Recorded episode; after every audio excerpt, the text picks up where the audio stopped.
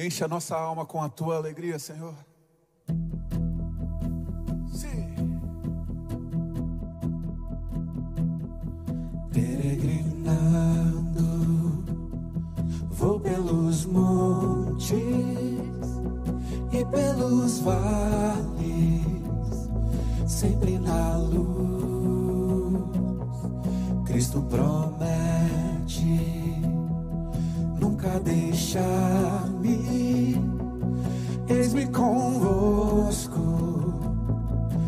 disse Jesus.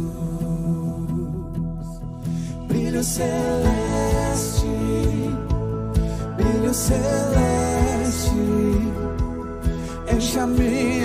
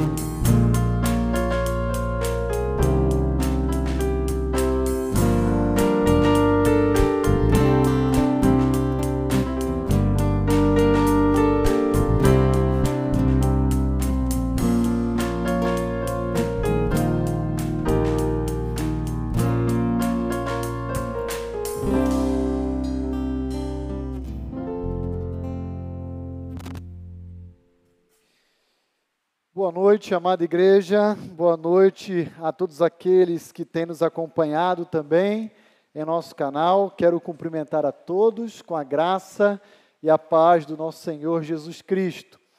Bom poder ter esse salão novamente repleto de vidas preciosas.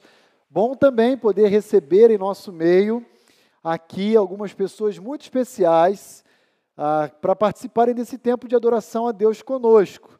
Então sejam muito bem-vindos aqui àqueles que pela vez primeira nos visitam, ah, que estão conhecendo a nossa igreja, aqueles também que estão aí nos acompanhando pela nossa transmissão. Sejam muito bem-vindos. O nosso desejo é que, tão logo possível, vocês também venham aqui no nosso espaço para nos conhecermos. Queremos dar um abraço forte em cada um de vocês. E o nosso desejo é convidar a todos, sem exceção, para juntos podermos oferecer a Deus toda a honra, toda a glória e todo o louvor. Quero destacar aqui em nosso meio a presença do pastor Kevin e da sua esposa Nancy, que ah, voltaram para São Paulo depois de algum tempo. Pastor Kevin e a sua esposa são americanos, estão aqui na nossa cidade desde o mês de outubro, e eu tive a oportunidade de conhecê-los, conversar com eles, e o nosso desejo é desenvolvermos alguns projetos de cunho evangelístico em nossa cidade juntos. Também gostaria de ressaltar aqui a presença do pastor Enoque, sua esposa irmã Edna, ah, que são coordenadores da Junta de Missões Nacionais e a todos aqueles que estão nos visitando, sejam muito bem-vindos. Quero convidar a igreja a abrirem comigo sua Bíblia ah, no livro de Deuteronômio, capítulo 28. Quero ler apenas os versos 1 a 10 de Deuteronômio 28. Aqui na minha versão, na minha Bíblia, temos por título As bênçãos decorrentes da obediência. Uma expressão intimamente ligada a uma aliança que Deus estabeleceu com Israel. E como a obediência do povo de Deus a Ele surte efeito e traz alegria, paz e gozo.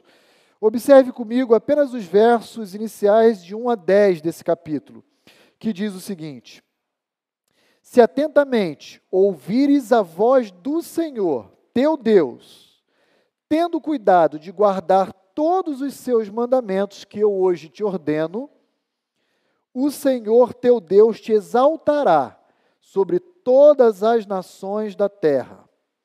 Se ouvires a voz do Senhor teu Deus, virão sobre ti e te alcançarão todas estas bênçãos.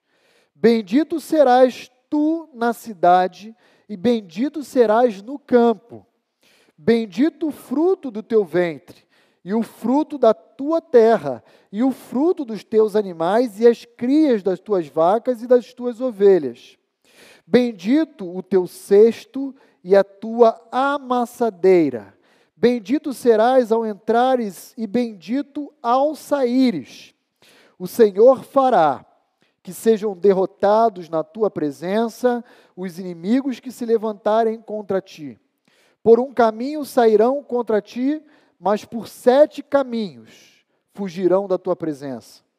O Senhor determinará que a bênção esteja nos teus celeiros e em tudo o que colocares a mão e te abençoará na terra que te dá o Senhor teu Deus.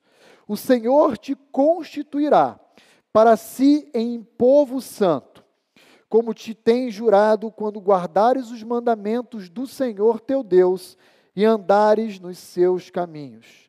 E todos os povos da terra verão que és chamado pelo nome do Senhor e terão medo de ti. Compensa servir a esse Deus, compensa ser obediente à sua lei, à sua palavra, compensa sermos ah, servos submissos à vontade desse Deus que é soberano, Criador dos céus e da terra. E é por isso que nós estamos aqui na noite de hoje, para podermos oferecer a esse Deus nosso louvor, apresentar a Ele as nossas súplicas, as nossas orações e também honrá-lo através da exposição da Sua palavra e assim também colhermos os frutos da Sua graça e da Sua bondade sobre as nossas vidas. Quero convidar a todos a inclinarem comigo a sua fronte. Nós iremos orar ao Senhor e iremos, nesse momento inicial de culto, separar esses breves minutos iniciais para que você possa se apresentar diante dele agradecendo a Ele pela semana que você passou, colocar diante dele os desafios que você tem à frente nessa nova semana que se inicia hoje, mas, sobretudo, suplicar a Ele pelo cuidado, pela graça e pela bondade dele em nossas vidas. Vamos orar? Ó oh Deus, como é bom podermos ter esse livre acesso a Ti, livre acesso que somente a cruz do Calvário foi capaz de oferecer a nós. Temos liberdade de nos achegarmos ao Senhor a qualquer momento do nosso dia ou da nossa noite. E obrigado também, porque essa cruz que um dia nos salvou, ela também nos deu a graça de sermos chamados em Cristo Jesus de teus filhos. Fazemos parte da tua família e não há palavras em nossos lábios que possam expressar a nossa gratidão a Ti. Obrigado a Deus pela oportunidade que temos de nos reencontrarmos para juntos oferecermos ao Senhor o nosso culto. Senhor, sabemos das restrições que temos vivenciado, sabemos desse momento de pandemia e de todos os cuidados que nós devemos tomar. mas queremos nesse momento também suplicar que o Senhor proteja o teu povo, que o Senhor proteja as nossas famílias, que o Senhor continue preservando as nossas vidas, a tua igreja. Não apenas a Igreja Batista Vida Nova, mas ao teu povo espalhado por toda a face da terra. Senhor, obrigado pela vida daqueles que na noite de hoje estão aqui conosco, nos visitando. Nosso desejo é que eles, à nossa semelhança, possam também oferecer ao Senhor um culto que é digno a Ti. Queremos adorá-lo, queremos exaltá-lo e queremos reconhecer a nossa finitude e as nossas limitações e rogar que o Senhor seja honrado por todos os atos que nós iremos oferecer a Ti na noite de hoje. Ó Deus, por favor, recebe o nosso louvor, as nossas orações, todo o culto que nós iremos prestar ao Senhor, no nome bendito e santo do nosso Redentor Jesus Cristo. Amém e amém. Quero convidar a igreja a se colocar em pé. Nós também queremos convidar a equipe de louvor a vir aqui à frente. Nós iremos louvar ao Senhor e queremos fazer isso com a totalidade do nosso ser. Queremos fazer isso com gratidão, com alegria. E eu quero convidar a você também aí que nos acompanha por, por essa transmissão a fazer isso no ambiente que você se encontra, seja no seu trabalho, seja na sua residência. Vamos louvar ao Senhor juntos. Gostaria de saudar toda a igreja, amigos, nessa noite em Cristo Jesus, amém? E uma noite linda, que podemos entoar cânticos e louvores ao nosso Deus. Eu gostaria rapidamente de ler um salmo junto com a igreja. O salmo se encontra em Salmo 117, 1 e 2. Ele diz assim: Louvem o Senhor todas as nações, exaltem-no todos os povos, porque imenso é o seu amor leal por nós e a fidelidade do Senhor dura para sempre. Aleluia. Um salmo interessante que se encontra na, é, exatamente na metade da Bíblia, uh, um salmo pequeno, menor da Bíblia, e também considerado o menor capítulo, mas que traz uma verdade muito, muito importante para as nossas vidas, que o versículo 1 nos faz um grande convite, e já o versículo 2 nos traz então uma grande explicação do porquê devemos adorá-lo. E esse cântico, ele fala sobre isso, né? O quanto devemos exaltar e adorar o nome do nosso Deus. Vamos cantar?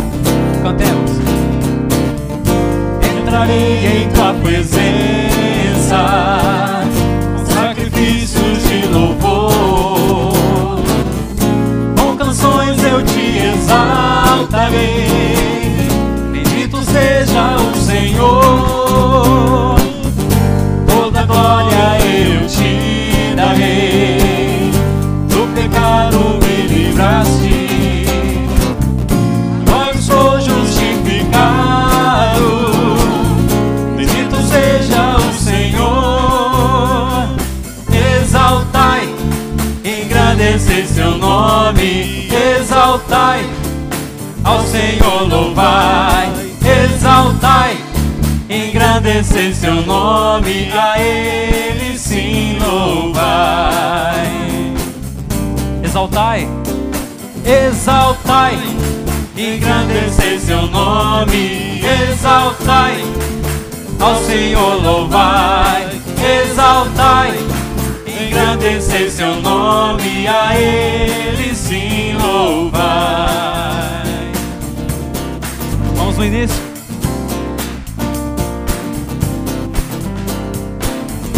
Entrarei em tua presença com sacrifícios de louvor. Com canções eu te exaltarei. Bendito seja o Senhor. Toda glória eu te darei. Do pecado me livraste. Agora sou justificado. Senhor. Exaltai, engrandecei seu nome. Exaltai, ao Senhor louvai. Exaltai, engrandecei seu nome.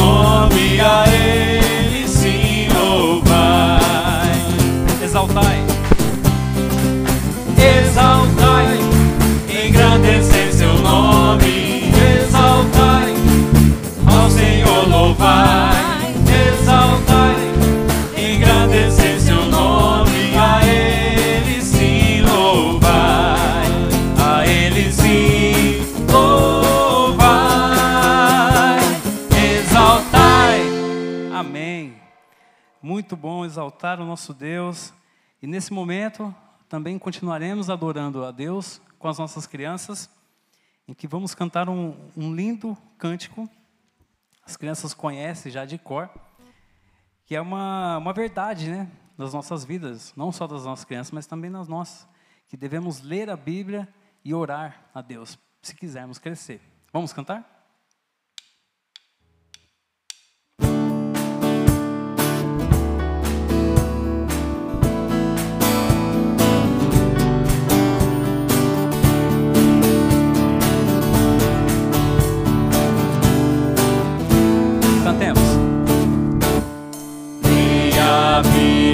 Faça oração,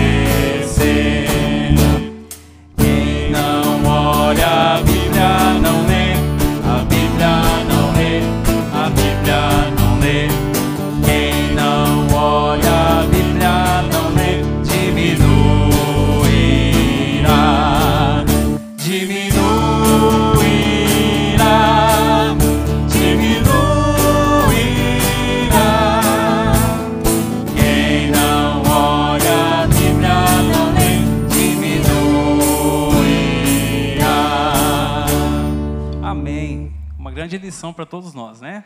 Amém. A igreja poderá se sentar. Eu queria dar um recado para as nossas crianças que não podem ainda estar conosco aqui, mas que estão nos acompanhando no lar, que em breve vocês retornarão, tá bom?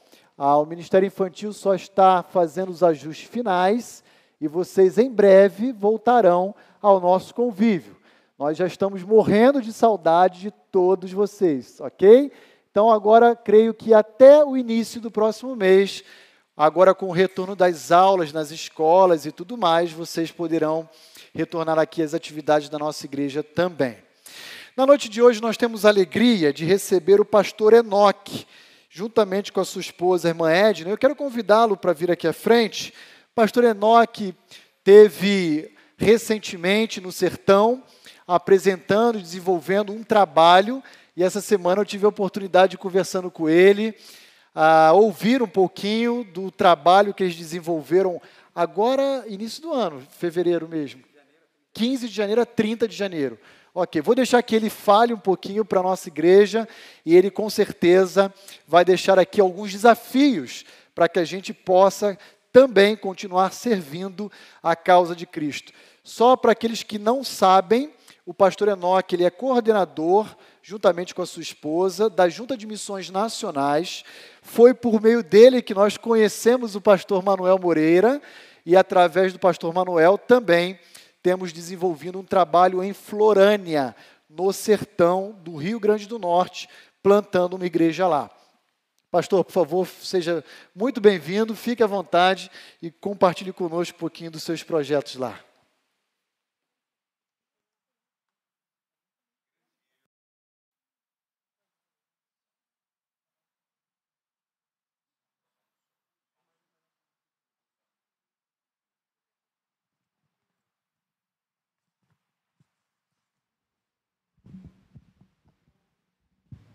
Isso. Boa noite, irmãos. Graça e paz do Senhor Jesus. O senhor cometeu um grande erro, pastor Rony. Isso. Dizer para eu me sentir à vontade. Dar o microfone para o missionário que veio falar de missões e o camarada diz: sinta-se à vontade. É um perigo muito sério, mas eu vou usar o tempo que nós combinamos. Irmãos, eu estou muito feliz de estar aqui com os irmãos nessa noite e, e conhecendo eh, parte da nossa família, porque somos uma grande família. Amém ou não? Ah, geograficamente nós podemos até estar separados, mas fazemos parte da mesma família. E é muito bom para nós conhecer novos irmãos, rever novos irmãos, né, Rose? É muito bom, irmãos. Olha lá a mãe dela também. É mãe ou sogra? Não. Ah, estou vendo aqui também, ó. Que legal, a, a Lídia, o Paulinho. Ah, agora tiraram, eu percebi quem é. Eu fui membro da Igreja Batista de Guaianazes, de onde veio uma galera para cá, para a região de Indaiatuba, né? Então, assim, é muito bom ver os irmãos, que alegria, irmãos. Irmãos, eis que vos trago novas de grande alegria, que será para toda a igreja de Indaiatuba, na cidade de Campo Grande, no bairro de Bom Jesus, nós levamos compaixão e graça, fizemos discípulos e construímos um templo para adoração ao nosso Deus. Uma das tarefas nossas de, é, como mobilizadores, como coordenadores de mobilização, é evangelizar os estados, mobilizar a igreja para se envolver nessa evangelização e levarmos caravanas. E nós tivemos a primeira caravana depois da pandemia para a cidade de Campo Grande, vilarejo de Bom Jesus, no Rio Grande do Norte. Nós temos aqui alguém aqui da igreja que é nordestino, ou, ou tem um pezinho lá, eu sou, né? A minha cabeça me entrega. E aqui tem alguns irmãos que não vão levantar a mão, mas a cabecinha entrega. Né? Você tem um pezinho lá, o um pezinho cá. Irmãos, nós fomos para o sertão e eu quero passar, quero falar menos e mostrar mais as fotos. A irmã, por favor, nós fomos lá para a cidade de Bom Jesus, 3.100 quilômetros daqui, dista daqui de São Paulo. Fomos com ônibus com 42 e mais alguns irmãos que foram de avião. Quero primeiro apresentar a minha família aí. Isso. Estão grandes, né, Lídia? Paulinho, aí, ó. Ô, Rose, olha os meninos aqui, ó. O André é o meu filho primogênito, aquele barbudo lá.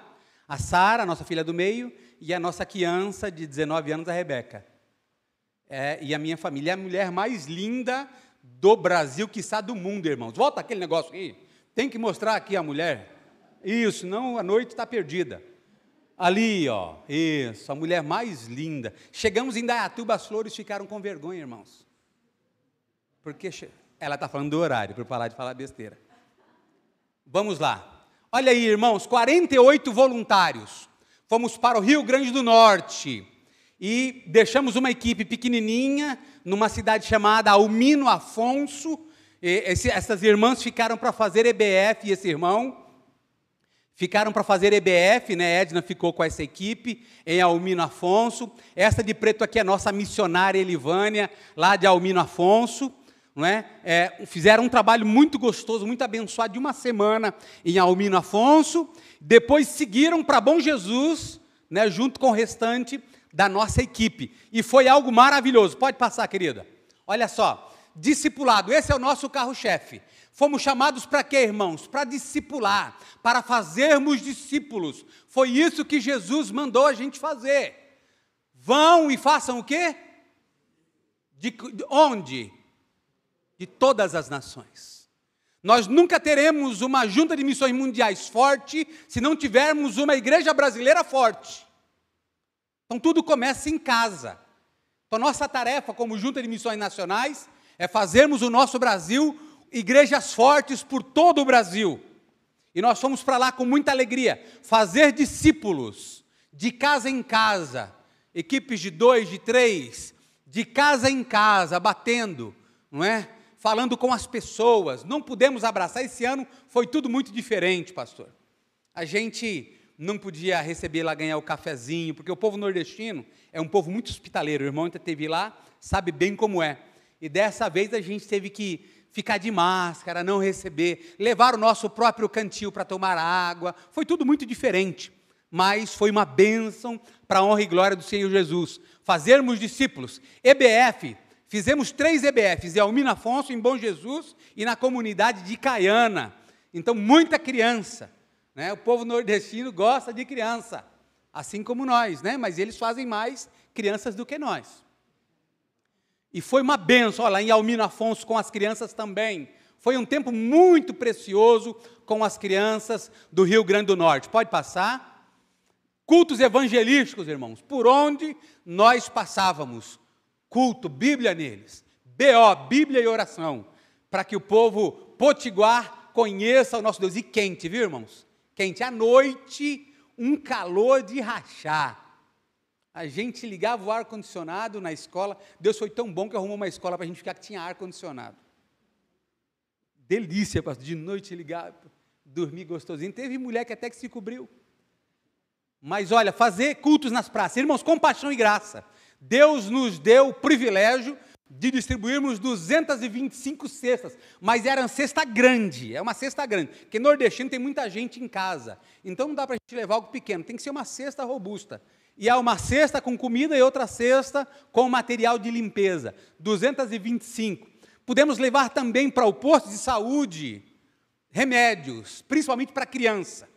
Levamos remédio para vermifugar todas as crianças lá da região. A, a Igreja Batista do Cambuí, pastor Elias, um médico lá da igreja do Cambuí, foi muito generoso conosco, perguntou quantas crianças tinha na região e ele então conseguiu toda a medicação para vermifugar as crianças, remédio de piolho, uma série de remédios de criança. Nossa preocupação maior era com as crianças e com as mulheres grávidas e pudemos então abençoar né, a parte médica é, lá do vilarejo, no meio do nada, irmãos.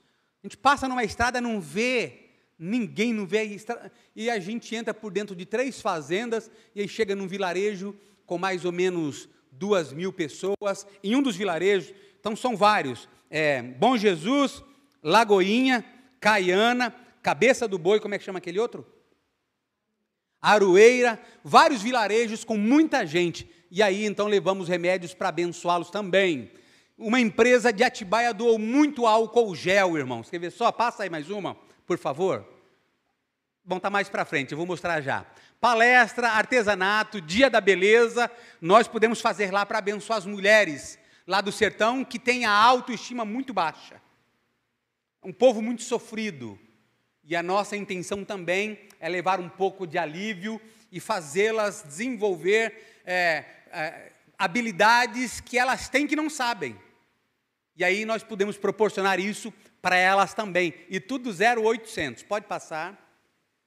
Olha só que coisa interessante. Distribuiu, distribuímos mil kits com álcool gel, máscara, sabonete, bactericida para combater a, a, o Covid. E aí nós chegamos lá e os carros que nós íamos usar não foi possível. Aí nós fomos de de, de, de burro e carroça. Enchemos as carroças com os kits e as irmãs e irmãos saiu e a gente guiando a carrocinha e distribuindo os kits para combate ao corona. Muito interessante, né? Muito gostoso também, prazeroso poder ajudá-los de casa em casa, no vilarejo de Bom Jesus e, e algumas outras casas também. Atendimento odontológico. Deus foi extremamente bondoso. A nossa filha do meio, a Sara, a Sara e a Rebeca, as duas, fazem odontologia na USP. E a minha filha do meio trabalha para uma empresa americana e aí falou do nosso projeto, eles mandaram kits, né, com escovas do, da Dori. Foi muito bacana, mandaram os kits e nós levamos dentista lá de Guanás, a Viviane. Viviane foi conosco e fez um trabalho muito gostoso, cuidando de criança e de mulheres grávidas da boca dessas pessoas. Que coisa boa, ver as crianças saindo sorrindo, ganhando um kit a escovinha que as crianças ganhavam, é, ela fica, fica piscando até que a criança faça a higienização correta, só para de piscar quando dá não sei quantas escovadas, eu não me lembro aqui. E as crianças ficavam brincando, ganharam é, kits também com, para limpar o dentinho, né? com, eu não sei como é que chama, flosseps, um negócio para limpar o dentinho, muito legal, foi muito bom ver as crianças contentes ali, foi muito gostoso. Pode passar? Para frente, é, você foi, foi para trás, é para frente. Mais uma, isso, mais um, isso. Batismo, tivemos batismo lá também. Foi muito bom com o pastor Manuel presenciar batismos na beira do açude, muito interessante. As igrejas não têm batistério, é no açude. É, por maior que ela seja lá, ela tem, ah, os irmãos querem ser batizados no, no açude. Que gostoso poder alegrar com a irmã Francisca e com Samuel, não é? Pode passar. Isso, depois tivemos a ceia, fizemos uma ceia bem assim despojado, todo mundo de bermuda, num calorzão da, do sertão, né?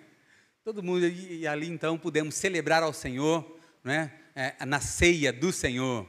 Muito gostoso. Pode passar com os novos membros. E aí, irmãos, esse foi ah, algo que a gente fez também, que Deus foi muito gracioso. No ano 2019, tivemos lá, Deus falou meu coração: compra um terreno aqui. Compartilhei com um grupo que foi com a gente em 2019. Pessoal, ótimo, pastor, vamos voltar para casa, a gente vai mobilizar as nossas igrejas. O ano que vem a gente vem, compra o terreno, no outro ano a gente vem e constrói. Eu falei: não, Deus está falando para comprar agora, é hoje. Mas como? Você tem dinheiro, eu tenho dinheiro, vamos fazer uma vaquinha e comprar um terreno aí. Pessoal, pastor, o senhor é doido. Eu falei: vamos lá, Deus está mandando. E aí fizemos uma vaquinha com os 42 voluntários que foram conosco. Conseguimos 5 mil reais para comprar o terreno. Chamei o dono do terreno para conversar, para comprar o terreno. Com 5 mil. E o homem veio de Natal até pertinho de Mossoró, essa cidade fica. Ele andou 205, 220 quilômetros mais ou menos de Natal até lá.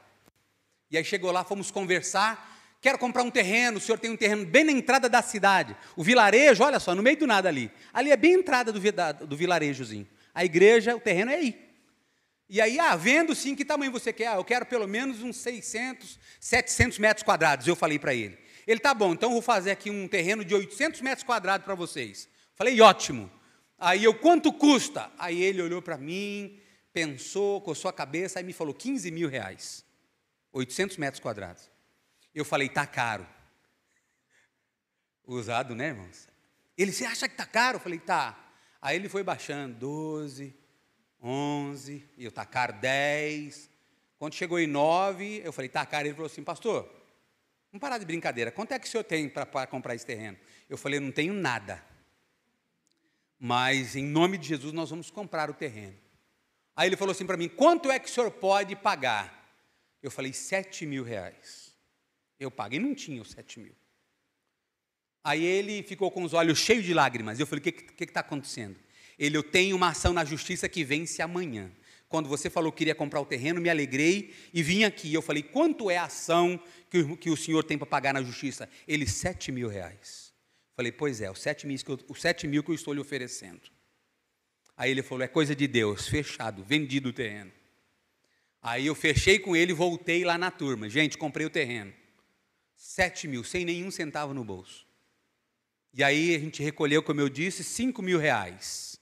Fomos lá em Paraú, onde Edna estava, lá com o pastor Pedro, lá de Paraú, juntamos mais um dinheiro que deu 5 mil reais. Liguei para dois pastores amigos de São Paulo, eles mandaram os outros 2 mil e mais 500 para o cartório. Compramos a propriedade. Eu falei, o ano que vem a gente volta para construir. Aí o ano que vem foi o ano passado, 2020, pandemia, não pôde. E aí continuamos orando e todo o orçamento foi estourado, porque ficou tudo muito caro. Mas Deus foi extremamente bondoso, irmãos. Nós tínhamos planejado gastar 30 mil, 25, 30 mil. Nós construímos um templo para a honra e glória do Senhor Jesus. Pode passar. Isso aí, ó, olha lá. Já levantado, e já já vou dizer em quanto tempo. A fachada, aí por dentro, o pessoal já pintando, já coberto, com instalação elétrica, piso, irmãos. Colocamos um piso lindo. Pode passar outra foto, vamos ver se tem. Esse é o templo pronto. Sabe quanto tempo esse templo levou? 30 dias para ser construído. Aí, aí, a igreja do Cambuí mandou dinheiro para as cadeiras, outras igrejas mandaram dinheiro para o piso. Irmãos, foi uma coisa linda, um movimento lindo. 30 dias nós construímos esse templo. Teve dias que nós paramos de trabalhar duas da manhã.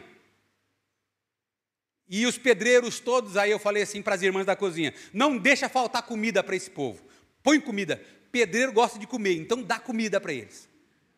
Deixa faltar comida. E eles trabalhavam até meia-noite, uma hora, duas horas da manhã. E no outro dia, cinco horas, se levantavam, cinco e meia já estavam na obra. Que lá no Rio Grande do Norte, cinco horas o sol nasce. É o primeiro estado do Brasil que o sol aparece. Então, cinco horas você acorda, o sol já está quente, já está queimando. E aí começavam cinco e meia. E pudemos fazer esse templo lindo para a honra e para a glória do Senhor Jesus. Mas essa foi a parte mais fácil, irmãos.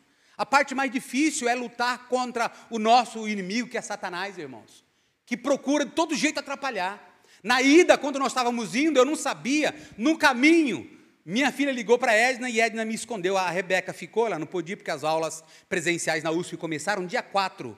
E a Rebeca não podia, que ela ia ter prova, enfim. Rebeca quase colocou fogo no apartamento onde a gente mora. E se queimou com óleo quente. Mas não contou para mim, senão eu ia voltar. No caminho, na última noite, pastor, quatro e meia da manhã, de repente o ônibus, uma saída brusca da estrada, dois cavalos do nada entraram na frente do ônibus, o motorista desviou, mas pegou ainda num cavalo, toda a lateral, destruiu do ônibus, o cavalo morreu na hora. Foi bem na quina, se fosse no meio, o desastre seria grande, porque eram cavalos. Com certeza, o ônibus na frente é só fibra. Com certeza iria afetar os motoristas e todos nós estaríamos à mercê de um acidente fatal, quem sabe. Mas Deus nos guardou.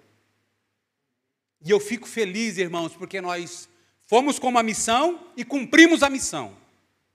Mas não acabou. Porque existem outras cidades que precisam também conhecer sobre Jesus. Precisamos também levar outras cidades também a ter um templo para adoração ao Senhor Jesus. E aqui o meu desafio, pastor Roni. Isso, é verdade. Olha lá, toda a cidade foi para o culto. Irmãos, tinha muito mais de 350 pessoas no culto. Né? Fora o pessoal da viagem, fora o pessoal que foi de Mossoró, na frente, na frente da igreja ficou tudo tomado de gente, muita gente para ouvir de Jesus. E aí, meus irmãos, eu não posso ficar calado. Eu preciso fazer mais, porque tem muito mais para fazer. Tem mais foto? Aí, ó. Esses são os missionários que, vão, que continuaram lá, né? Francismar, Lidiane, Aline e Pedrinho. São os líderes que ficaram lá, que vão continuar com o trabalho.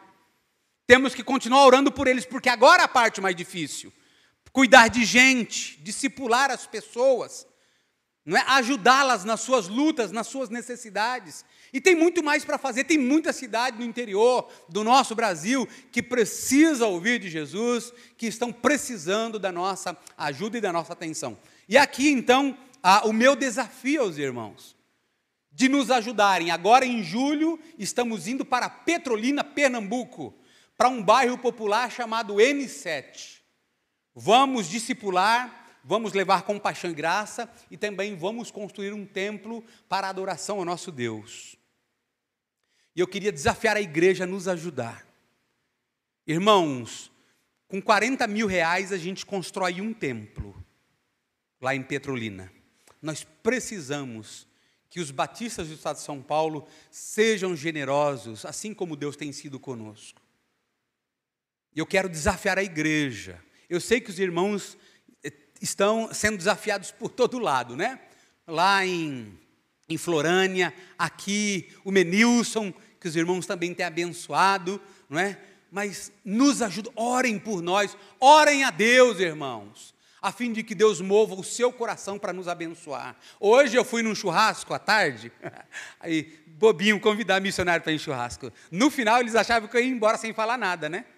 No final do churrasco, falei, ó, quero fazer um desafio aqui antes de ir embora. Aí o pessoal já olhou para mim assim, acharam que eu ia pregar. Falei, ó, desse grupo aqui do churrasco, eu gostaria de ganhar dois mil blocos estruturais para a gente poder construir a igreja. E aí o pessoal já topou, de imediato já dois se pronunciaram para doar parte dos blocos, e eu quero desafiar os irmãos também. Quero desafiar a igreja a nos ajudarem nessa construção em Petrolina. Eu não vou dizer aqui o que é que vocês poderiam dar. Eu gostaria de, quem sabe, pelo menos o pastor falar: Pastor, nós vamos nos reunir, depois nós vamos resolver o que vamos abençoar nessa viagem.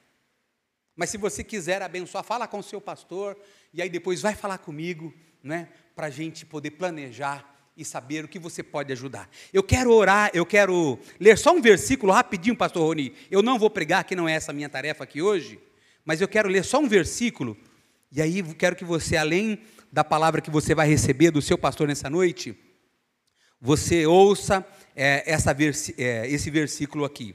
Em Atos capítulo 4, versículo 29, Pedro e João estavam diante do sinédrio, e aí, depois de receberem uma advertência verbal, disseram para eles: Olha, vão embora e não falem mais desse Jesus. Eles haviam orado por um homem, no capítulo 3, um homem que estava sentado, não é, na entrada do templo, não é?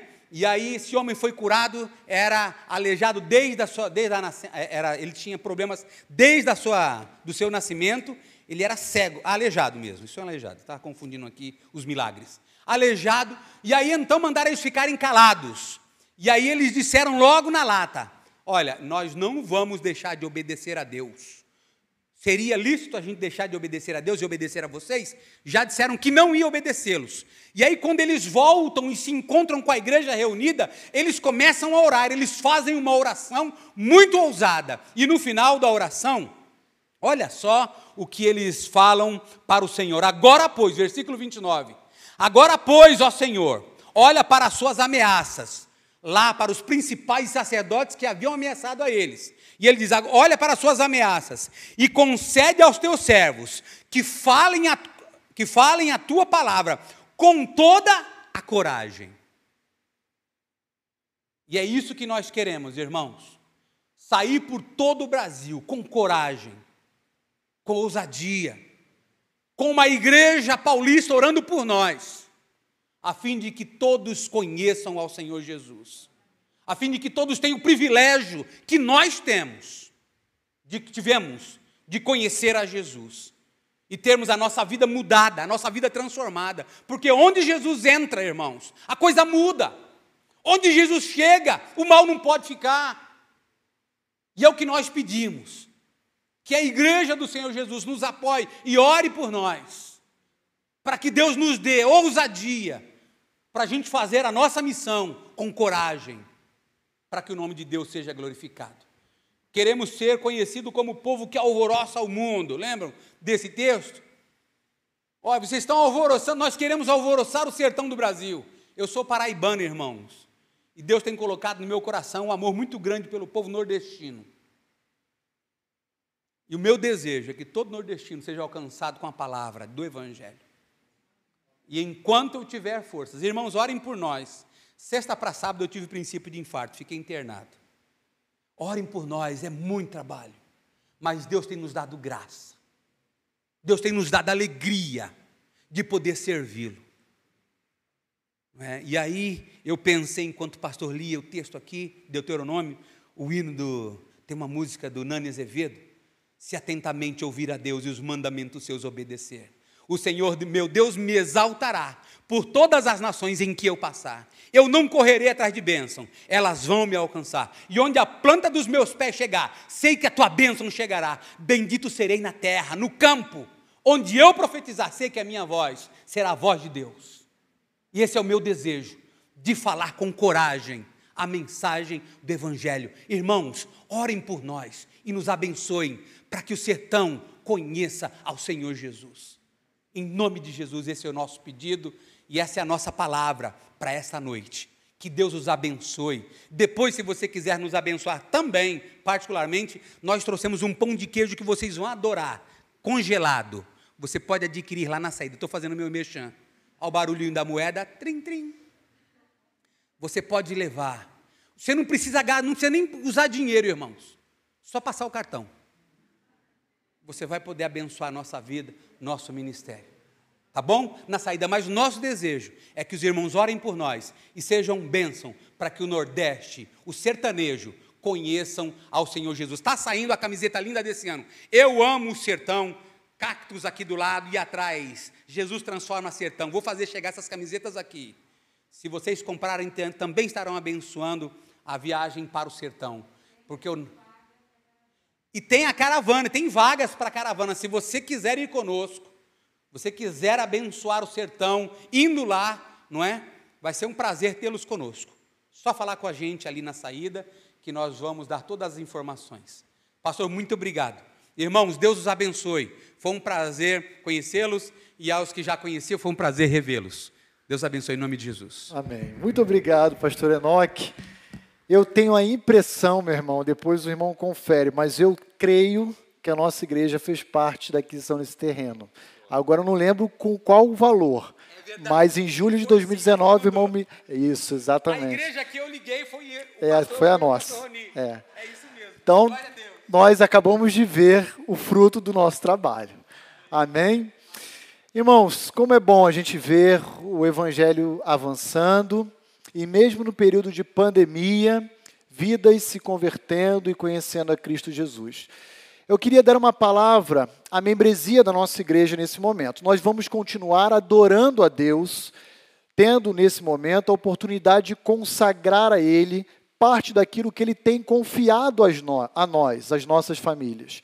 queremos aqui nesse momento fazer um momento de dedicação, de contribuições. E todos os membros da nossa igreja devem participar conosco, entendendo que Deus tem dado muito além do que nós precisamos ou mesmo merecemos.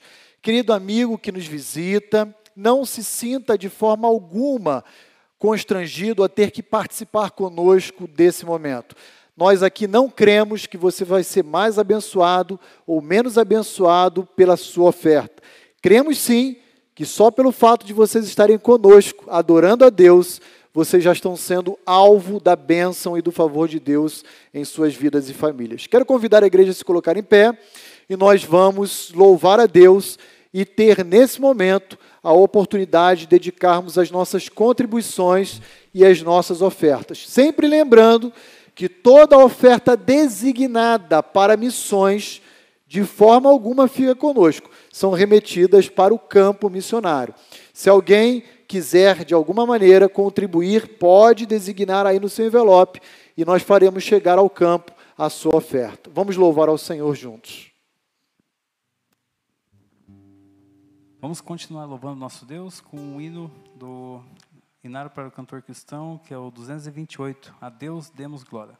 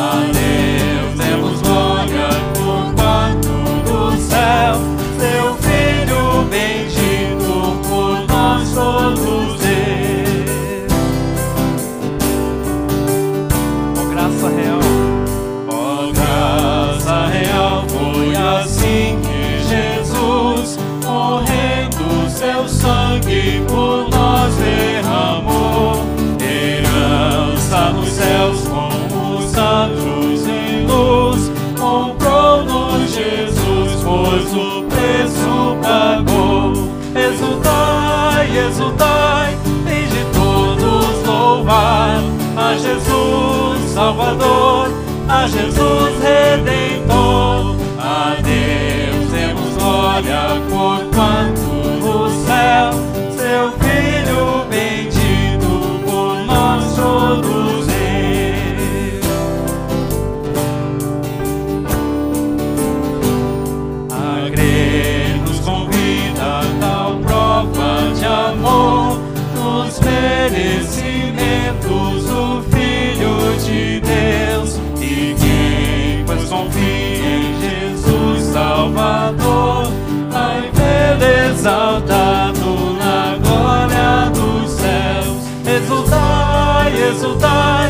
De todos louvar a Jesus Salvador, a Jesus Redentor. A Deus demos glória por quanto do céu, seu Filho bendito por nós todos. Amém.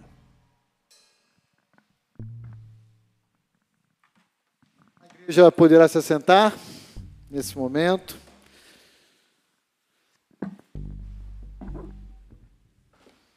Antes de nós abrirmos a palavra de Deus para aprendermos o que Ele tem a nos ensinar na noite de hoje, eu gostaria de rapidamente compartilhar nesse momento de intercessão alguns motivos de irmãos e irmãs que não, não podem estar conosco aqui, mas que ao longo aqui da nossa transmissão compartilharam para que nós pudéssemos estar orando por cada um deles.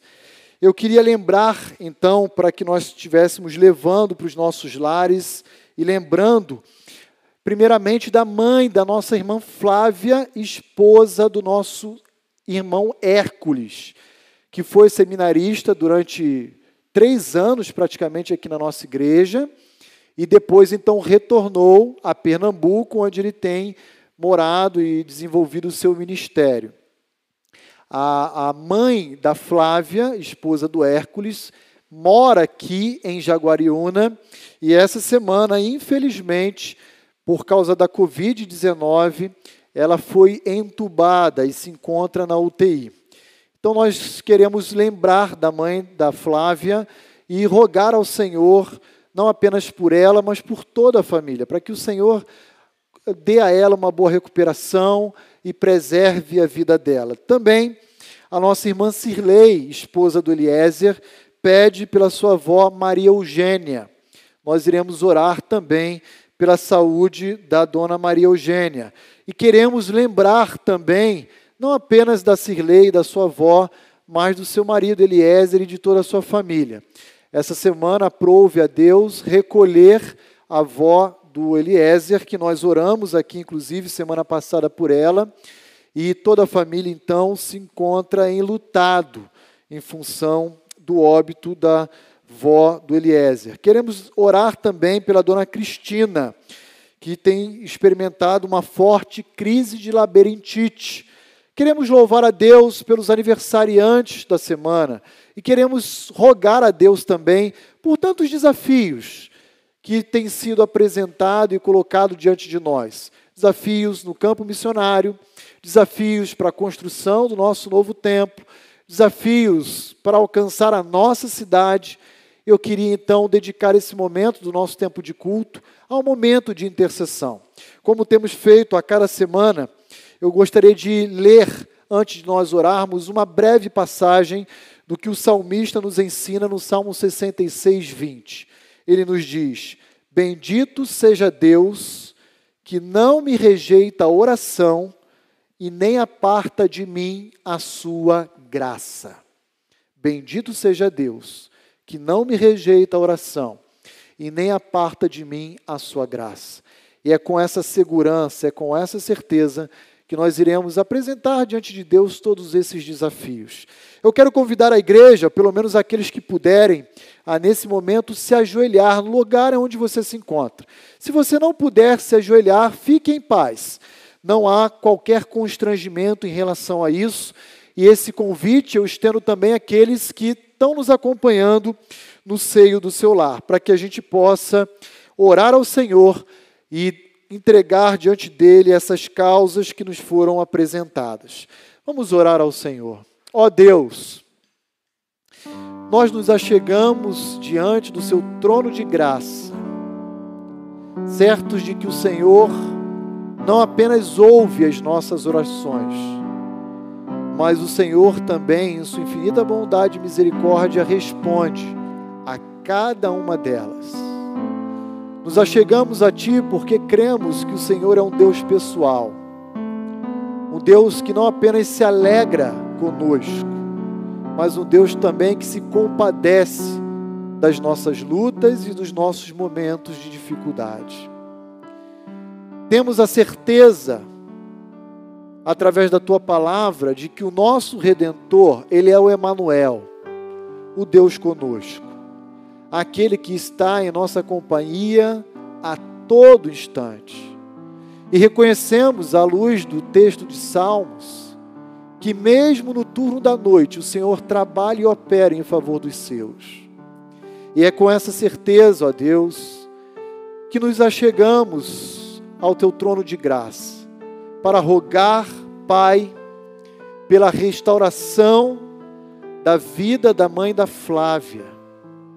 Senhor, opera no organismo dela, usa a equipe médica, todos esses equipamentos da UTI para restaurar a saúde dela e dar a plena recuperação que ela tanto almeja. Senhor, preserva a vida e a integridade da tua filha. Senhor, queremos nos achegar diante de ti também para rogar o consolo que só o teu Espírito Santo é capaz de oferecer à mente e ao coração da família do Eliezer que se encontra enlutada. Queremos rogar pela vó da Cirlei, Dona Maria Eugênia, para que o Senhor cuide dela também nesse momento tão desafiador que ela enfrenta. Não a conheço pessoalmente e não sei se ela já possui a Cristo como Senhor da sua vida. Todavia, ó Pai, nosso maior pedido é para que ela tenha, talvez através dessa oportunidade, o um encontro pessoal com Cristo, caso ela ainda não tenha tido. Que a recuperação venha em seguida como fruto da tua bondade e misericórdia. Senhor, queremos colocar diante de ti também a vida da dona Cristina que também nos foi apresentado o seu nome com uma forte crise de labirintite. E também, ó Deus, rogar por tantos desafios que temos vivenciado enquanto igreja. Senhor, por favor, nós suplicamos a Ti por todos os recursos que necessitamos ter para a construção desse novo salão que tanto almejamos possuir, para servir melhor as famílias que o Senhor tem trazido ao nosso meio. Famílias essas que têm sido alcançado com o Evangelho da cruz de Cristo. Cremos na tua suficiência. Cremos que o Senhor é dono do ouro e de toda a prata. Que a ti pertence todo o universo e toda a criação. E é certo, ó Deus, dessa verdade, que queremos descansar no Senhor. Queremos te pedir não apenas pelo ministério do pastor Enoque e da sua família, mas pelo ministério de todos aqueles, ó Deus, que têm servido a tua causa no campo. Nos lembramos do pastor Manuel, do nosso obreiro Janielson, do Menilson, do pastor Gideão em Pacaraima, do pastor Marcos Azevedo em Portugal, e de tantos quantos, ó Deus, temos servido, apoiado e desenvolvido uma parceria. Rogamos pela saúde do pastor Carlos, que também foi diagnosticado juntamente com a sua esposa Juliandra com a Covid lá na Romênia, servindo a tua causa, ao teu evangelho. Senhor, cuida pessoalmente de cada detalhe da vida e da família dos teus servos. Senhor, a nós, enquanto igreja, pedimos que o Senhor nunca permita com que essa paixão, esse amor por ver o teu evangelho expandido em todo o mundo se perca. Não permita, ó Deus. Pelo contrário, nos ajude usando as nossas vidas, as nossas orações, os nossos recursos, para cada dia mais contribuirmos com essa causa. Nós pedimos ao Senhor por essas coisas, por esses motivos e por tantos outros, em nome de Cristo Jesus, o nosso bendito Redentor. Amém e amém.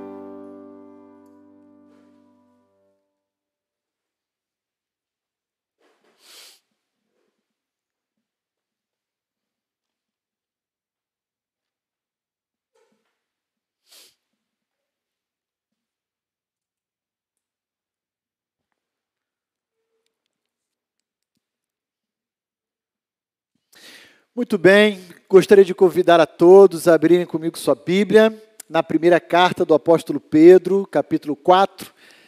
Nós estamos chegando ao final do capítulo e desejamos concluí-lo hoje.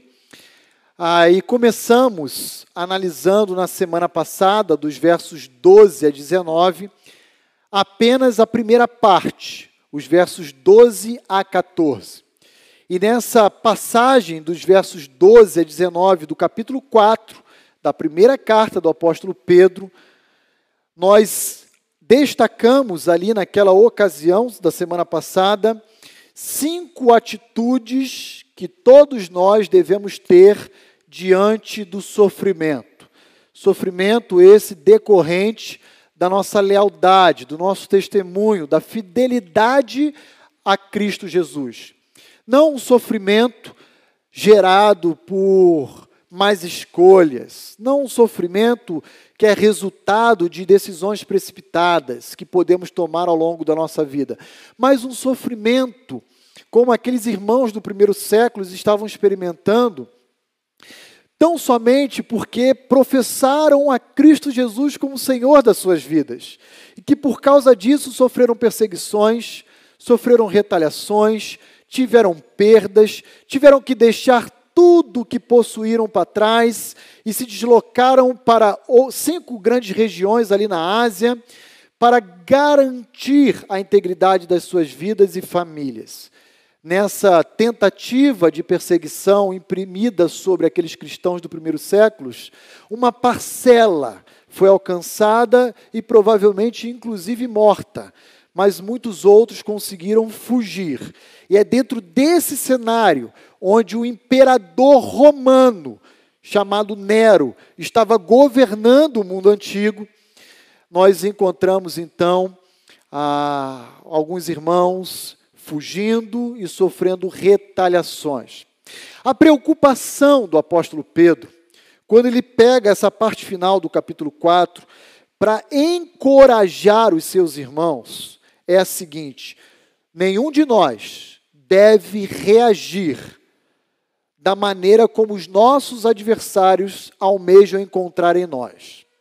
O que, que os nossos adversários desejam fazer conosco quando eles nos oprimem, quando eles praticam maldade, injustiça contra o povo de Deus? Eles desejam ver desânimo, tristeza, renúncia da nossa fé. E Pedro vai oferecer então àqueles irmãos e a nós hoje uma nova perspectiva para lidarmos com o sofrimento. E aí, naquela ocasião da semana passada, nós aprendemos, à luz do verso 12, que nós não devemos nos surpreender, estranhar qualquer tipo de sofrimento decorrente da nossa fé. Essa é a primeira atitude. Temos que estar preparados, prontos, porque nesse mundo, como nós rotulamos a nossa série, nós somos apenas meros peregrinos, estrangeiros, estamos aqui na terra apenas de passagem. Toda dor e aflição que recai sobre as nossas vidas estão restritas a esse momento da nossa existência. Depois que passarmos por aqui, é só alegria, é só gozo, é só júbilo. Então nós temos que sim estar preparados para enfrentarmos momentos de dificuldade, aflições e angústia. A palavra de Pedro não é uma palavra fácil, mas é uma palavra encorajadora. Segunda atitude que nós estudamos semana passada, contida no verso 13 e 14, quando Pedro diz: Alegrai-vos na medida em que sois coparticipantes dos sofrimentos de Cristo. Pedro vai dizer: olha, segunda atitude, devemos nos alegrar quando nós sofremos pela causa de Cristo. Não porque Pedro seja um masoquista que queira ensinar o povo de Deus a apreciar a dor, o sofrimento. Não. Mas Pedro, no verso 13 e 14, nos oferece duas bases para essa alegria. Primeira base, primeiro fundamento para a nossa alegria em meia dor, tem a ver com a extensão do sofrimento do nosso Salvador. Quando sofremos por amor a Cristo, nos tornamos coparticipantes do sofrimento de Cristo. Segundo fundamento, contido no verso 14. Quando sofremos por amor a Cristo, isso é evidência que sobre nós reside o Espírito de glória e de Deus. Não existe perseguição contra um incrédulo por causa da fidelidade a Cristo. Se nós, e essa é a proposta de Pedro, estamos sofrendo pela nossa fidelidade a Cristo, é porque em nós habita o Espírito de glória, contido no verso 14. Essas são as duas primeiras atitudes e nós paramos por aí semana passada. De maneira que hoje, olhando a partir do verso 15 até o verso 19, eu gostaria de oferecer ou destacar outras três atitudes que Pedro nos ensina nessa passagem. Então, olhe comigo o que diz os versos 15 a 19. Não sofra, porém, nenhum de vós como assassino, ou ladrão, ou malfeitor, ou como quem se intromete em negócios de outrem. Mas se sofrer como cristão, não se envergonhe disso. Antes, glorifique a Deus com esse nome. Porque a ocasião de começar o juízo é pela casa de Deus. Ou perdão, porque a ocasião de começar o juízo pela casa de Deus é chegada. Ora, se primeiro vem por nós, qual será o fim daqueles que não obedecem ao evangelho de Deus? E se é com dificuldade que o justo é salvo, onde vai comparecer o ímpio? Sim, o pecador.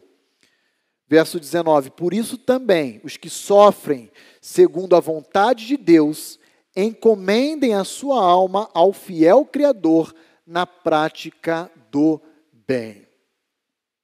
Então vamos examinar essa passagem curta, mas muito rica e preciosa para o nosso ensino diante da dor, da perda, das aflições e do sofrimento. Terceira atitude. Vou continuar então da terceira, ok? Primeira, estejam preparados, prontos. Segundo, se alegrem. Ah, desenvolvam em seu coração contentamento. Terceiro, agora olhando para os versos 15 e 16 não desperdice a oportunidade de glorificar a Deus com a sua dor. Olha lá, então, o que diz o verso 16: Mas se sofrer como cristão, não se envergonhe disso. Antes, glorifique a Deus com esse nome. Aqui no verso 15, Pedro faz questão de mais uma vez destacar a natureza desse sofrimento que aquele grupo está experimentando. Não é um sofrimento decorrente de mais escolhas. Eles não estão sofrendo porque praticaram assassinato, porque roubaram e estão sendo tratados como ladrões, porque eles fizeram maldades e estão sendo ah, associados a malfeitores, e nem tem a ver com a vida de um fuxiqueiro, um intromissor na vida alheia. O verso 15, Pedro faz questão de ilustrar, destacando que esse sofrimento tem a ver com a lealdade, a fidelidade ao nome de Cristo. E aí então ele diz, para mim e para você, no verso 16: Mas se esse sofrimento ele existe, porque você e eu somos um cristão, então glorifique a Deus por meio dele. Existem apenas três incidências da palavra cristão no Novo Testamento, que na verdade no grego é o cristiano. Então é o, é o nome cristiano, que é traduzido como cristão. Essa aqui e duas incidências no livro de Atos. E adivinhe como são usadas duas incidências em Atos como sinônimo de zombaria, de escárnio. Então Pedro está dizendo assim: ó, se vocês estiverem sofrendo como expressão de zombaria decorrente da sua fé, porque vocês são cristianos, então se alegrem e glorifiquem a Deus com esse nome.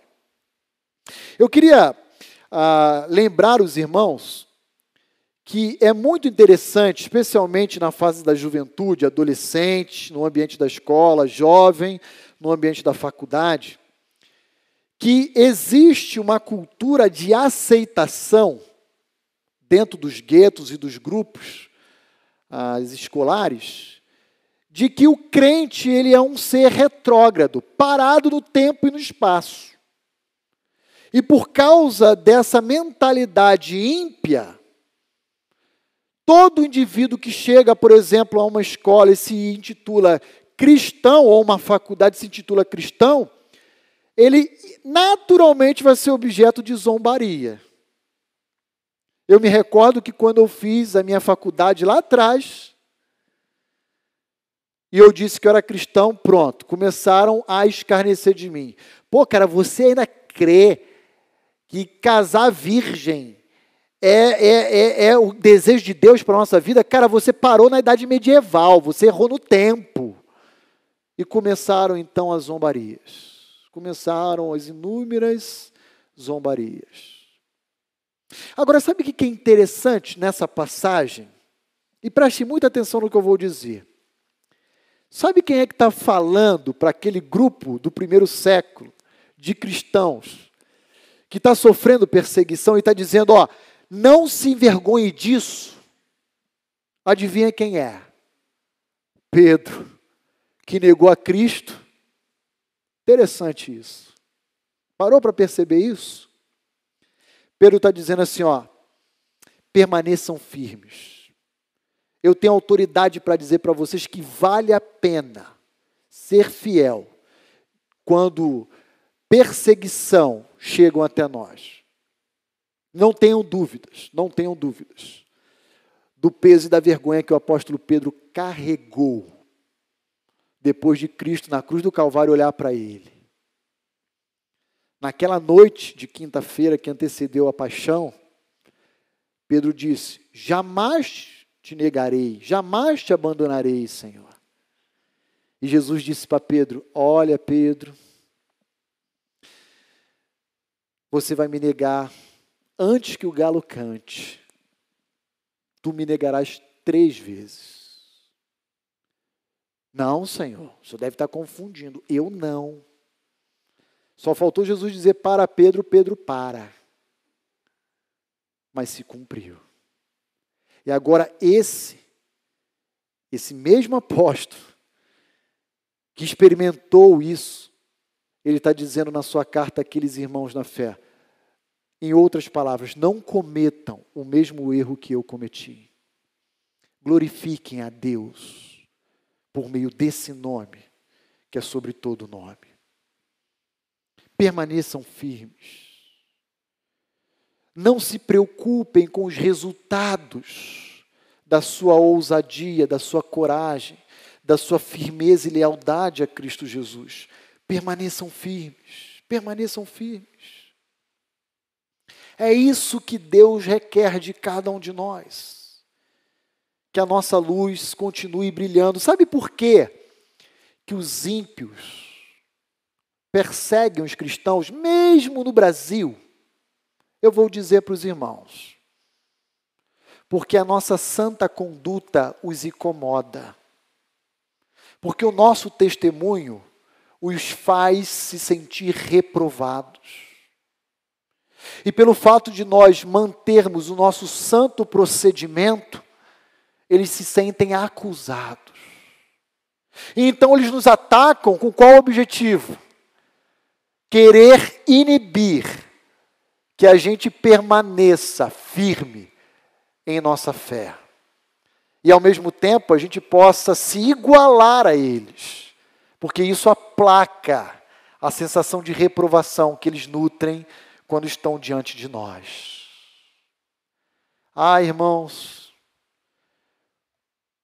embora o Brasil seja um país laico, embora nós não vivamos em país, um país islâmico, como a maioria daqueles países e aquelas nações situadas na janela 1040, não existe dúvida que uma forma de retaliação continua presente nos nossos ambientes de trabalhos, às vezes até mesmo no nosso condomínio. E qual o crime que nós cometemos? Simplesmente dizemos ser cristãos. Simplesmente. Ao longo da história da igreja, muitos irmãos experimentaram a dor e o martírio. E qual o crime que cometeram? Simplesmente disseram: Eu sou seguidor de Jesus. Na manhã de hoje estávamos estudando no EBD o veredito aplicado sobre a vida de Estevão, finalzinho de Atos capítulo 7. E por que que Pedro foi apedrejado? Foi lançado para fora da cidade, tão somente por dizer que Cristo Jesus era o Messias prometido a Israel. E aqui eu quero reforçar então as palavras de Pedro contidas no verso 16, dizendo: não se envergonhe. Antes, glorifique a Deus com esse nome cristiano, que é objeto de ódio e de zombaria por parte dos incrédulos. Continuemos a olhar os versos 17 e 18. E observe comigo o que Pedro nos ensina. Porque a ocasião de começar o juízo pela casa de Deus é chegada. Quarta atitude que devemos ter diante do sofrimento. Devemos estar conscientes de que se sofremos por amor a Cristo, é porque somos filhos de Deus, porque pertencemos à casa de Deus. E antes mesmo de Deus tratar com o mundo, Ele trata com os seus. E aí ele continua dizendo: Ora, se primeiro vem por nós, qual será o fim daqueles que não obedecem ao Evangelho de Deus? Pedro, Pedro está afirmando: Deus vai tratar com toda a humanidade. E a ordem desse tratamento será primeiro com os seus, e depois com os ímpios, com os incrédulos. Mas esse juízo que Pedro utiliza aqui se dirigindo à igreja, aos cristãos, não é um juízo de condenação.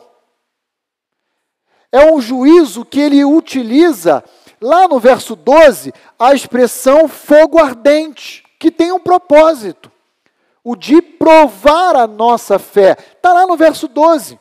Olha lá, amados, não estranheis o fogo ardente que surge no meio de vós, destinado a provar-vos Deus não trata com seus filhos com a intenção de condená-los ou destruí-los. Deus prova a fé do seu povo com o intuito de purificá-la, de separar uma fé genuína de uma legítima imitação. Irmãos, eu tenho a impressão que esse período de pandemia nos ajuda a vermos de forma mais clara o joio e o trigo. Não tenham dúvida de que muitos que conviveram eclesiasticamente após a pandemia ficarão pelo caminho. Não estou me referindo à Igreja Batista Vida Nova.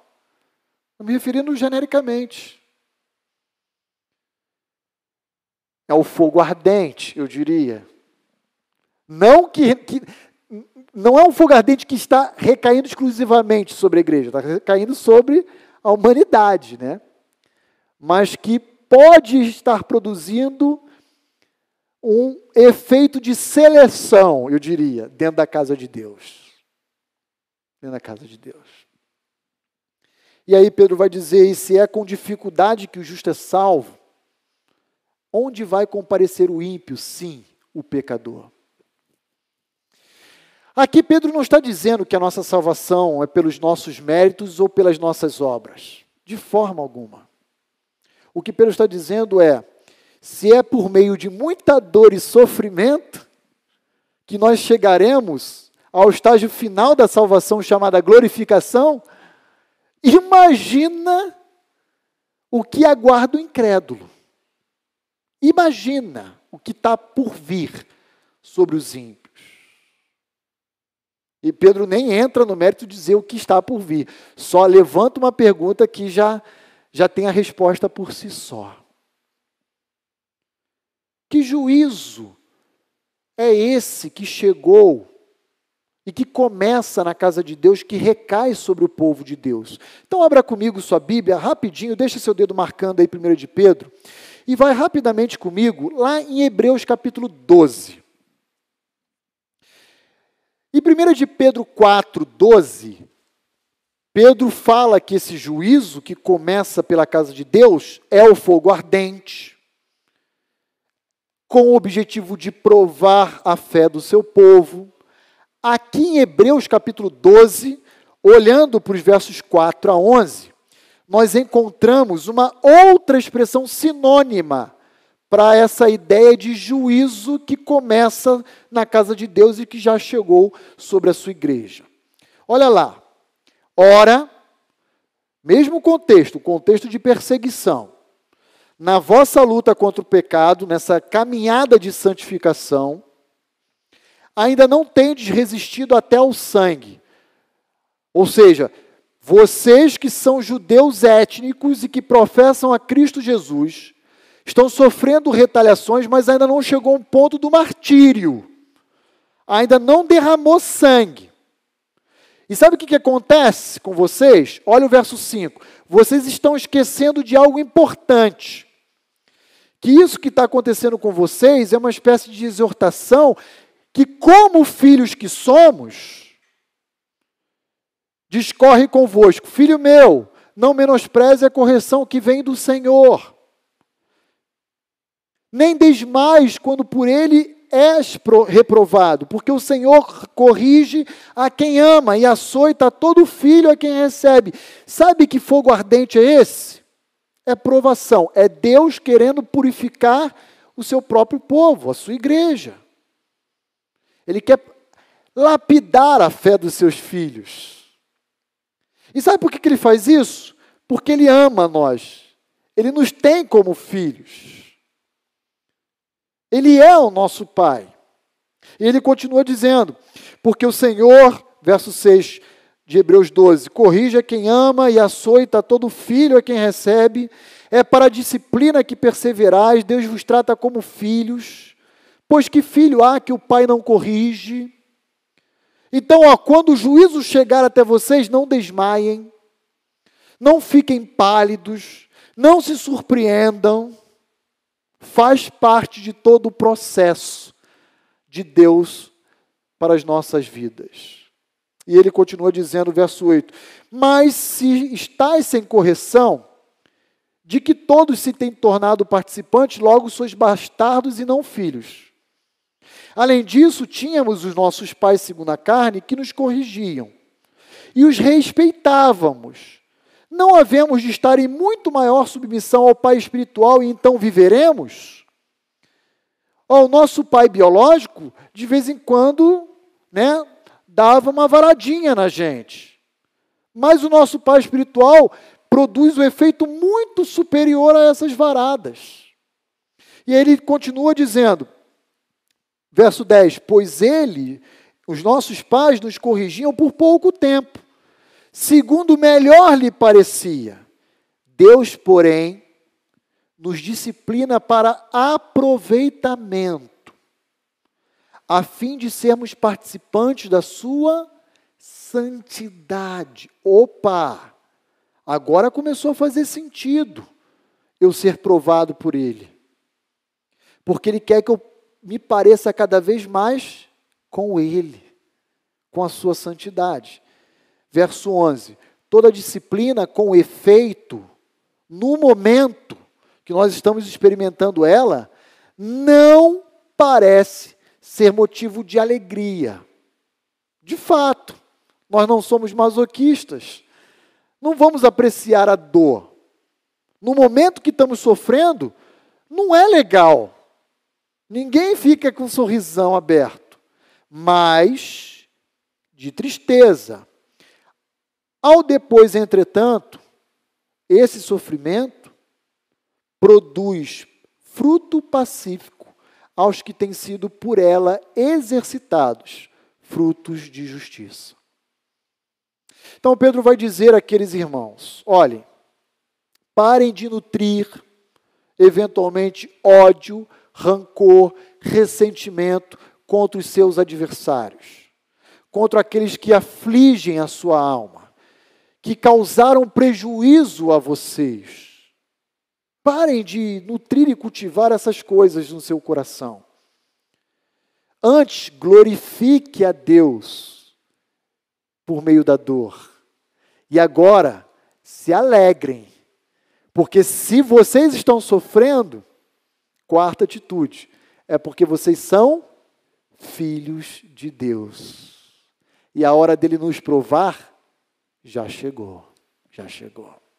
Agora, imagine o que vai acontecer com aqueles que não conhecem a Cristo. E por isso precisamos ir e pregar o Evangelho.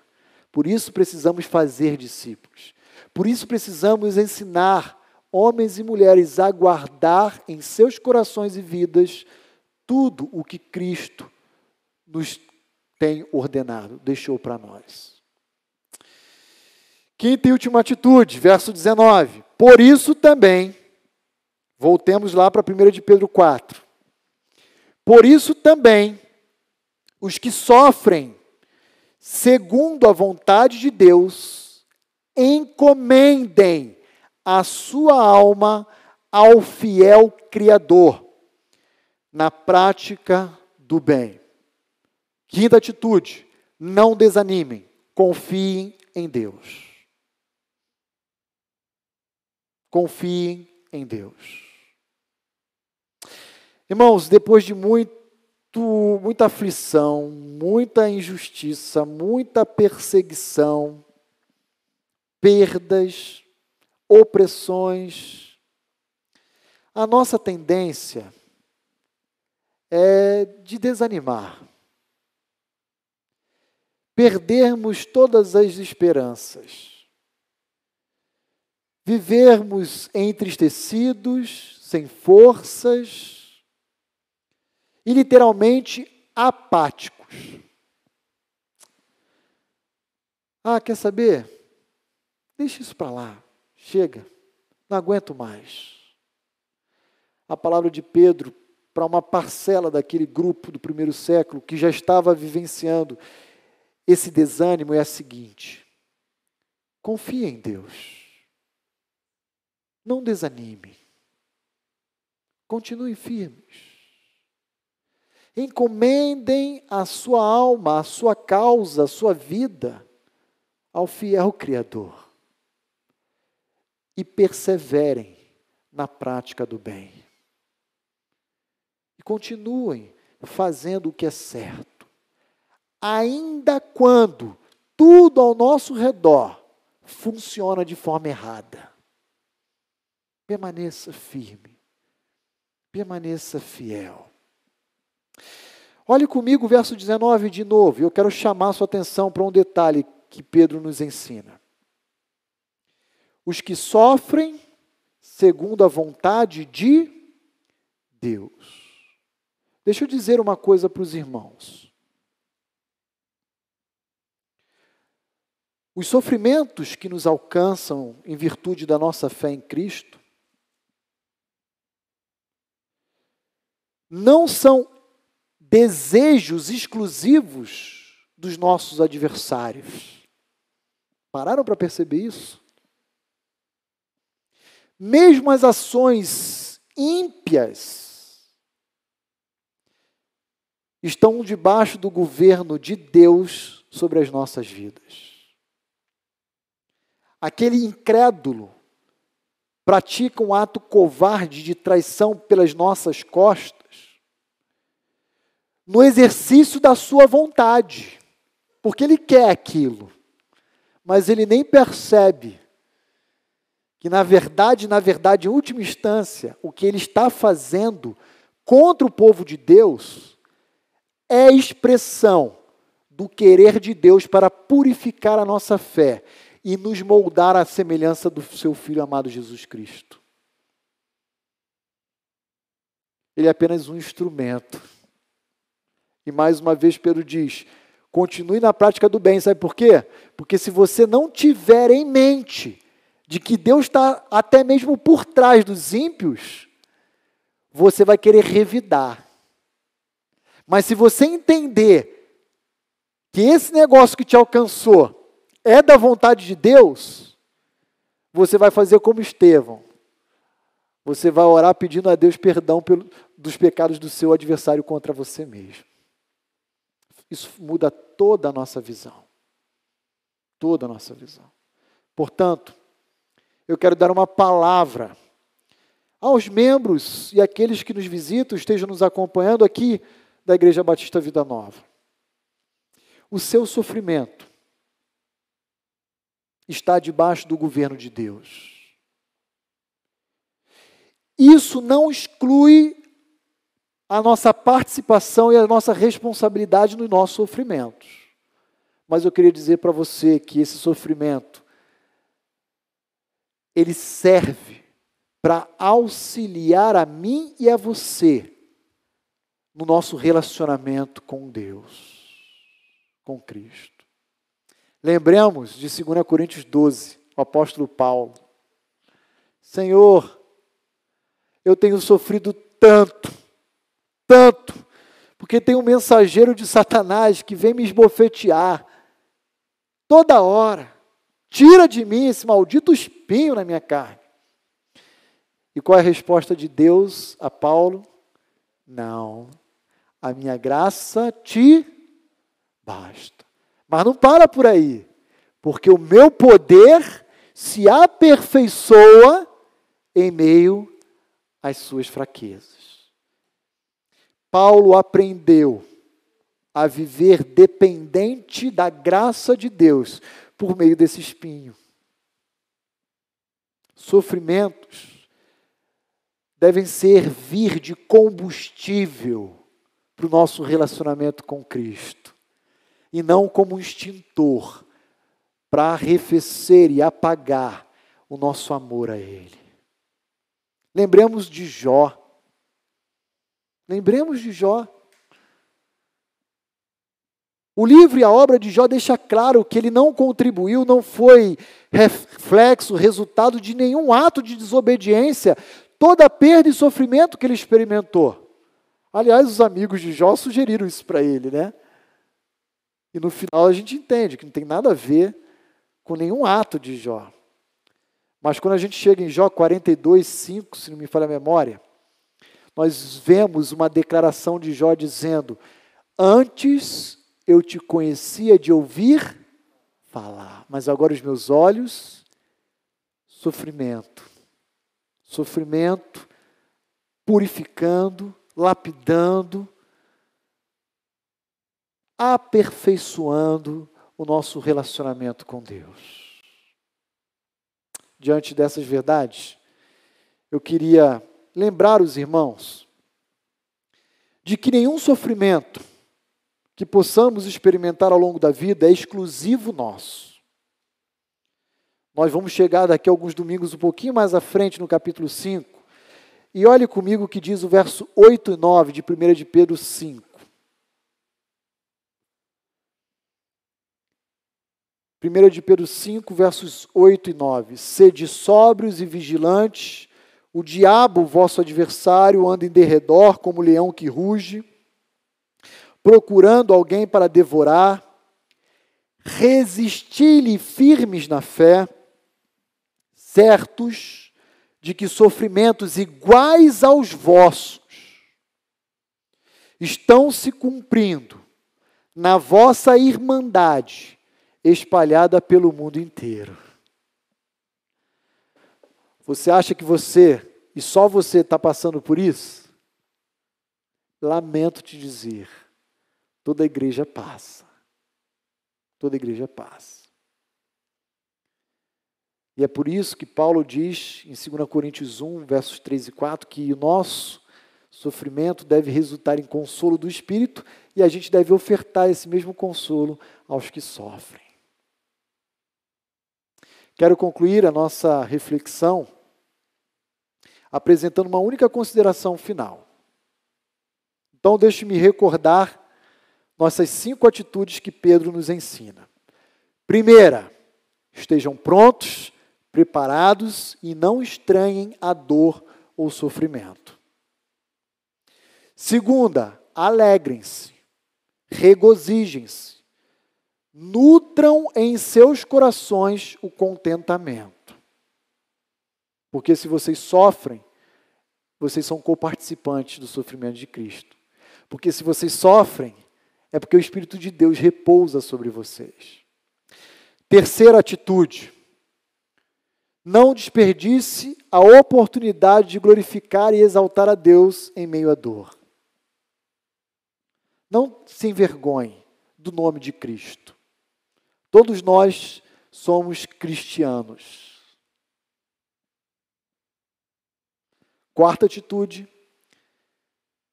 devemos estar conscientes de que se sofremos, é porque pertencemos à casa de Deus, somos filhos dele. E o julgamento é chegado, e ele começa pelos seus. Quinta e última atitude: não desanimem em meio à dor. Confiem em Deus. Encomendem as suas almas ao fiel Criador. Com isso, então, agora olhando para a nossa consideração final, lembremos que o nosso sofrimento nunca passa desapercebido aos olhos de Deus. Nunca. Se sofremos, devemos honrá-lo em meia dor. Devemos nos alegrar e receber como privilégio esse sofrimento. Quero concluir lembrando os irmãos do que a tradição afirma a respeito da morte de Pedro. Isso não está no texto bíblico, é uma tradição que chegou aos nossos dias desde o primeiro século. Sabe como Pedro morreu? Pedro não morreu velhinho, por idade. A tradição afirma que Pedro morreu crucificado de ponta ao pé, ao avesso. E quando os romanos, na época de Nero, decretaram a morte de Pedro, ele pediu, diz a tradição, para não ser crucificado como Cristo, porque ele não se achava digno. E então os romanos o crucificaram de cabeça para baixo. Sabe, irmãos, vivemos dias onde o evangelho tem sido facilitado em muitas comunidades que se dizem igreja. Mas essa não é a realidade em torno do mundo.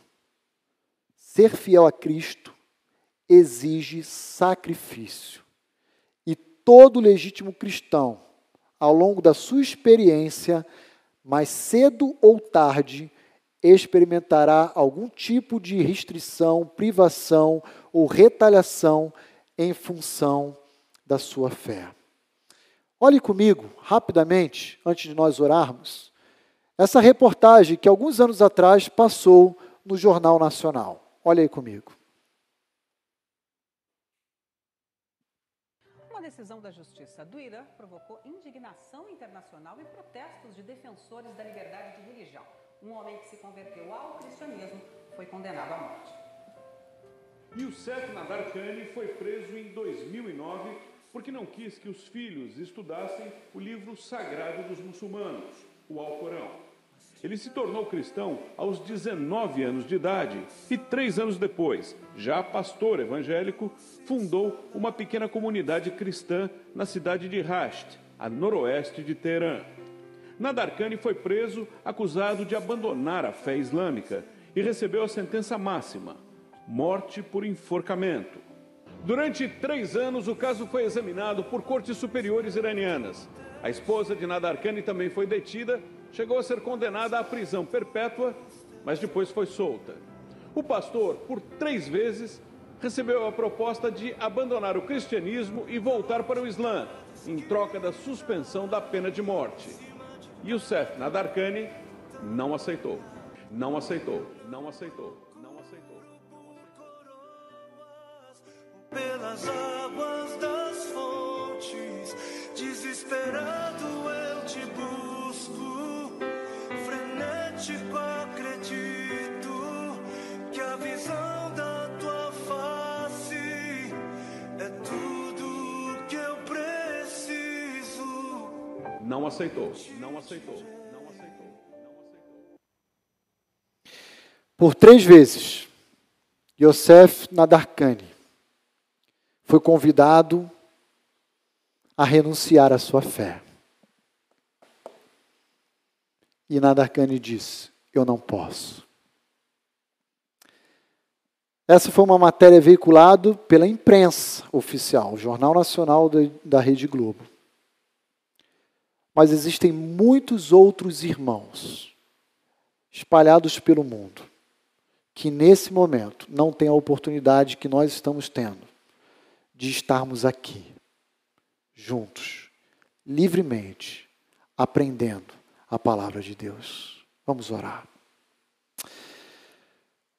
Ó Deus, muito obrigado, muito obrigado por sermos lembrados pela tua palavra de como devemos reagir, lidar diante do sofrimento e da oposição decorrente da nossa fé em Cristo. Senhor, nos ajude a testemunharmos do teu amor e da tua palavra por onde nós formos que cada crente seja verdadeiramente um missionário, um portador de boas novas por onde for. Que possamos, ó Deus, nos unir àqueles queridos irmãos que nesse momento estão sofrendo perseguições, prisões e até mesmo experimentando o martírio. E rogamos, ó Pai, a Ti, que envie logo, quanto antes, o teu filho amado Jesus Cristo, para julgar toda impiedade e levar consigo o teu povo, a tua igreja. Ó Deus, como almejamos esse dia, como desejamos encontrar o nosso bendito Redentor.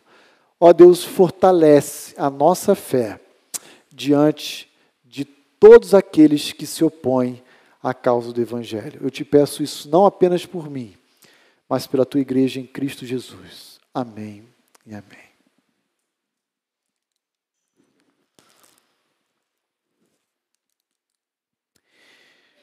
Irmãos, nós estamos caminhando para o final do nosso culto. E eu gostaria de convidar mais uma vez o Ministério de Louvor a vir aqui à frente para nós louvarmos a Deus com uma última canção. Quero convidar a igreja também a se colocar de pé e desejar uma excelente semana a todos aqueles que nos acompanharam ao longo da transmissão, todos aqueles que nos visitaram, sejam muito bem-vindos, retornem tantas outras oportunidades como a de hoje. Nosso desejo é de tê-los juntos, honrando a Deus e adorando o seu nome. Vamos louvar ao Senhor.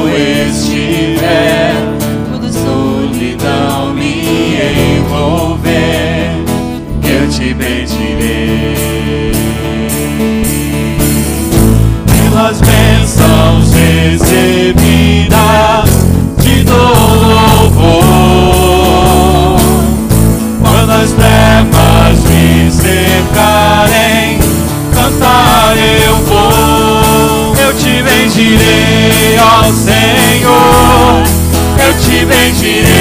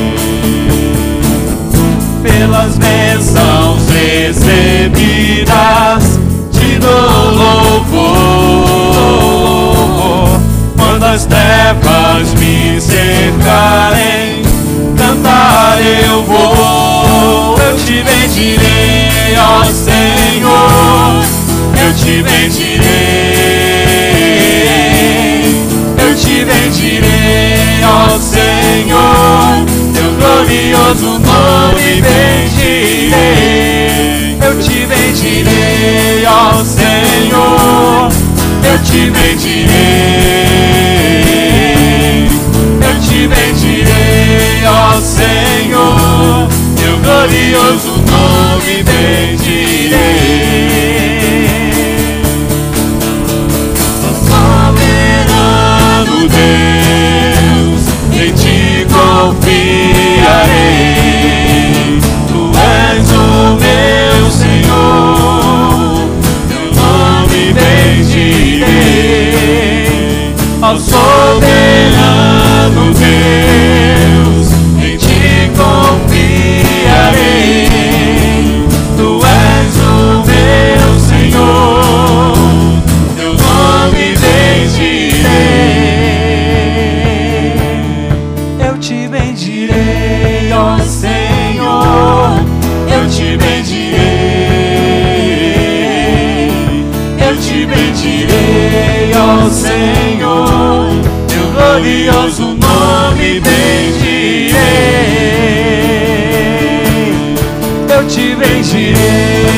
Senhor, eu te bendirei. Eu te bendirei, ó Senhor, teu glorioso nome bendirei. Amém. Que de fato o que acabamos de cantar seja uma realidade em nossas vidas em meio ao sofrimento. Que possamos enfrentar a dor e o sofrimento, bendizendo o nome do Altíssimo Deus. Pastor Kevin, por favor, querido, vem aqui à frente. Ore por nós, para nós encerrarmos esse tempo de culto ao Senhor. É uma alegria ter o irmão e a sua esposa em nossa igreja. Ore por nós e assim nós iremos encerrar o nosso tempo. Pois não? Senhor português. Português. Português melhor, né? ok. Vamos orar. Nosso Pai amado, nós te agradecemos muito, Senhor. Primeiro para, para teu grande amor para nós, Senhor. Tua misericórdia e tua graça em nossas vidas, Senhor. E muito obrigado para mandar Jesus para pagar o preço para todos os nossos pecados, Senhor. Muito, muito obrigado, Senhor. Por, por favor, Senhor, fortalece nossa fé e toca e muda e, e transforma nossos corações, Senhor. Enche-nos com tua grande amor. E, Senhor Jesus, enche-nos com tua fé e tua fidelidade e tua devoção total até, até morrer para fazer a vontade de Deus. Que nós estaremos com o mesmo coração, Senhor. Toca e muda e transforma-nos. E abençoe todos nossos irmãos aqui. E Pastor Rony, esta igreja, Senhor, derrame tua presença e tua glória e teu Espírito Santo e teu pod- poder aqui, Senhor. E Ajuda-nos, Senhor, para alcançar muitas, muitas pessoas perdidas, Senhor, para tua glória e fazer muitos discípulos também. E nós oramos em nome de Jesus. Amém. Amém. Amém. A igreja poderá se sentar. Obrigado, pastor Kevin. Uma alegria tê-lo com a gente. Após então o nosso momento de pós-lúdio, nós estaremos encerrando. E antes de você ir para sua casa, se você quiser passar ali fora, nós não temos cantina, cantina, né? Não estamos tendo, mas se você quiser abençoar o pastor Enoque, o seu projeto, adquire lá um pãozinho de queijo e convido o pastor Roni para degustar na sua casa. Deus abençoe a todos.